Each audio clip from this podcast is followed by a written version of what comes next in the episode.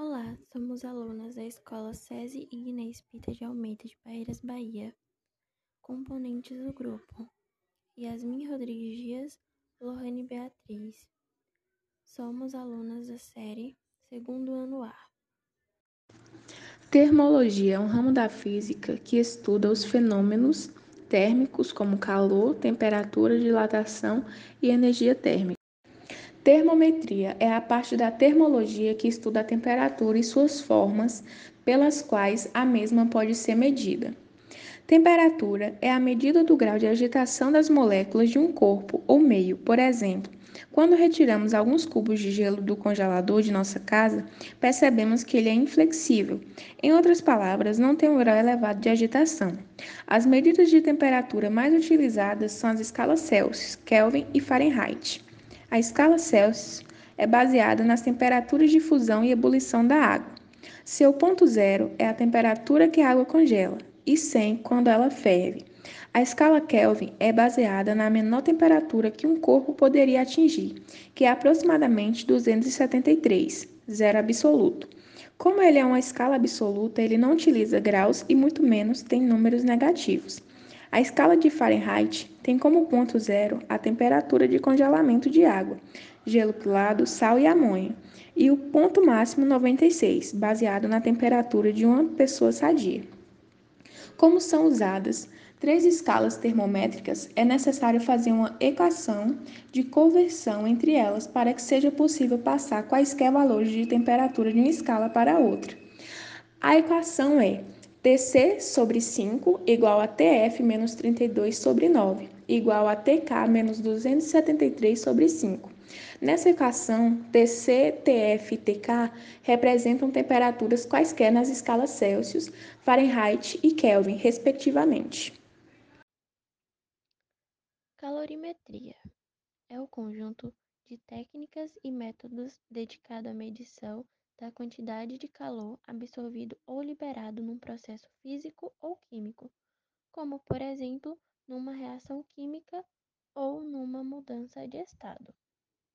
Calor.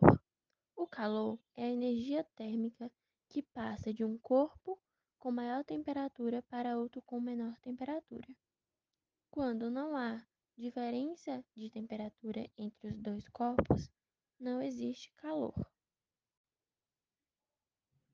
Sistema termicamente isolado é o conjunto de dois ou mais corpos isolados termicamente do ambiente externo, onde não trocam calor com o meio externo, trocando calor somente entre si.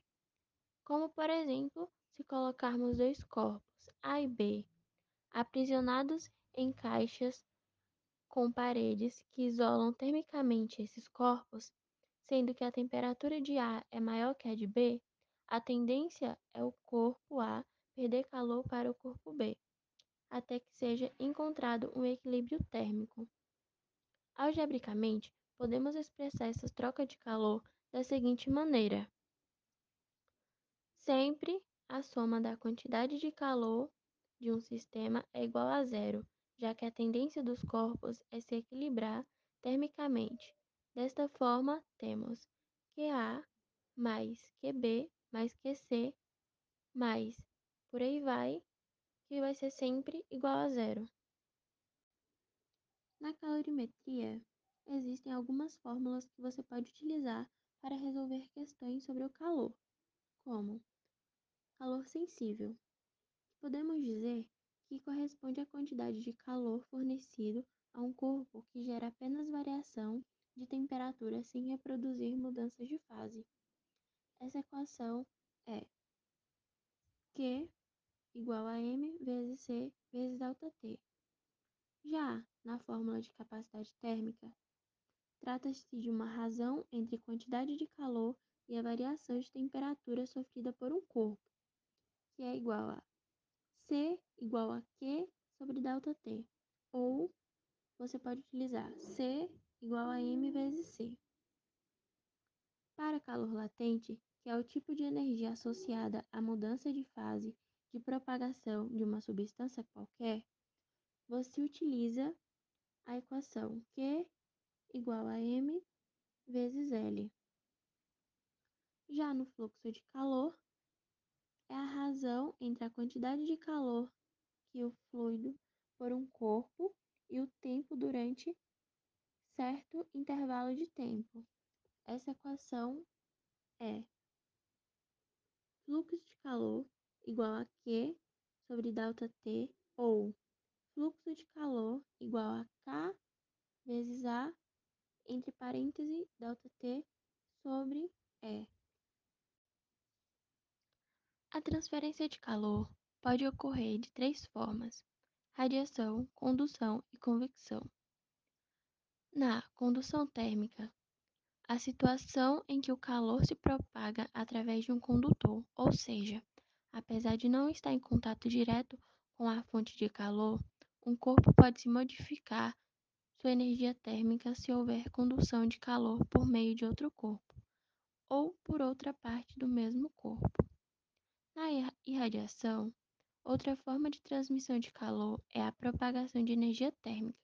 Dessa maneira, não há necessidade de um meio material para acontecer o transporte, pois o calor se propaga através de ondas eletromagnéticas. Já na convecção térmica, essa forma de transmissão de calor se estabelece a partir de movimentos de massa fluidas trocando de posição.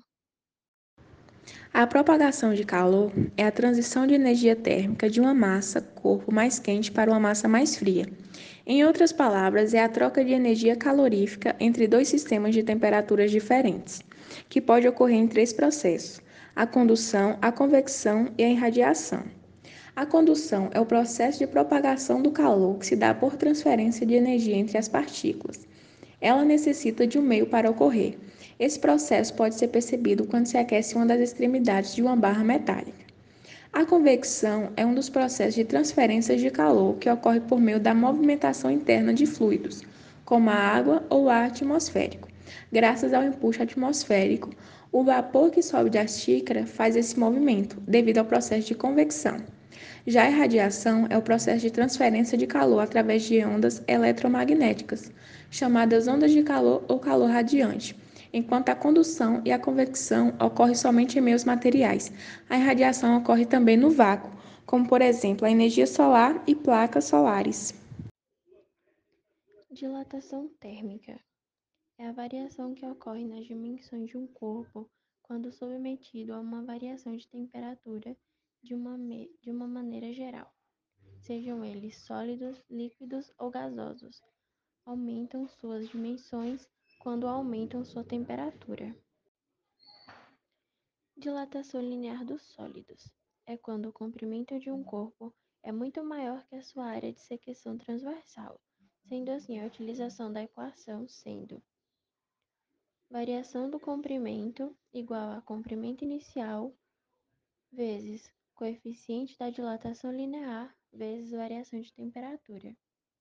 Já na dilatação superficial, é quando a área do sólido é maior em relação à sua espessura, sendo assim a utilização da equação variação da área igual a área inicial vezes coeficiente da dilatação superficial vezes variação de temperatura.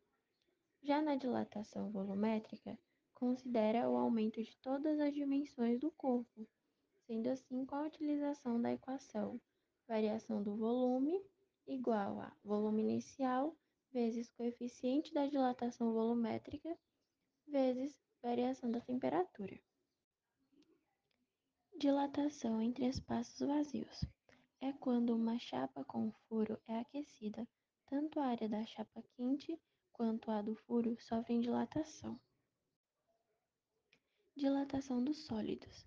A dilatação em uma ou em duas dimensões não faz sentido, pois uma quantidade de líquido é sempre medida pelo seu volume, sendo assim com a utilização da equação que será a dilatação real sofrida pelo líquido igual a a dimensão real sofrida pelo recipiente mais a dimensão aparente. Dilatação anômala da água. O comportamento irregular da água entre as temperaturas de 0 a 4 graus ocorre porque suas moléculas realizam ligações de hidrogênio.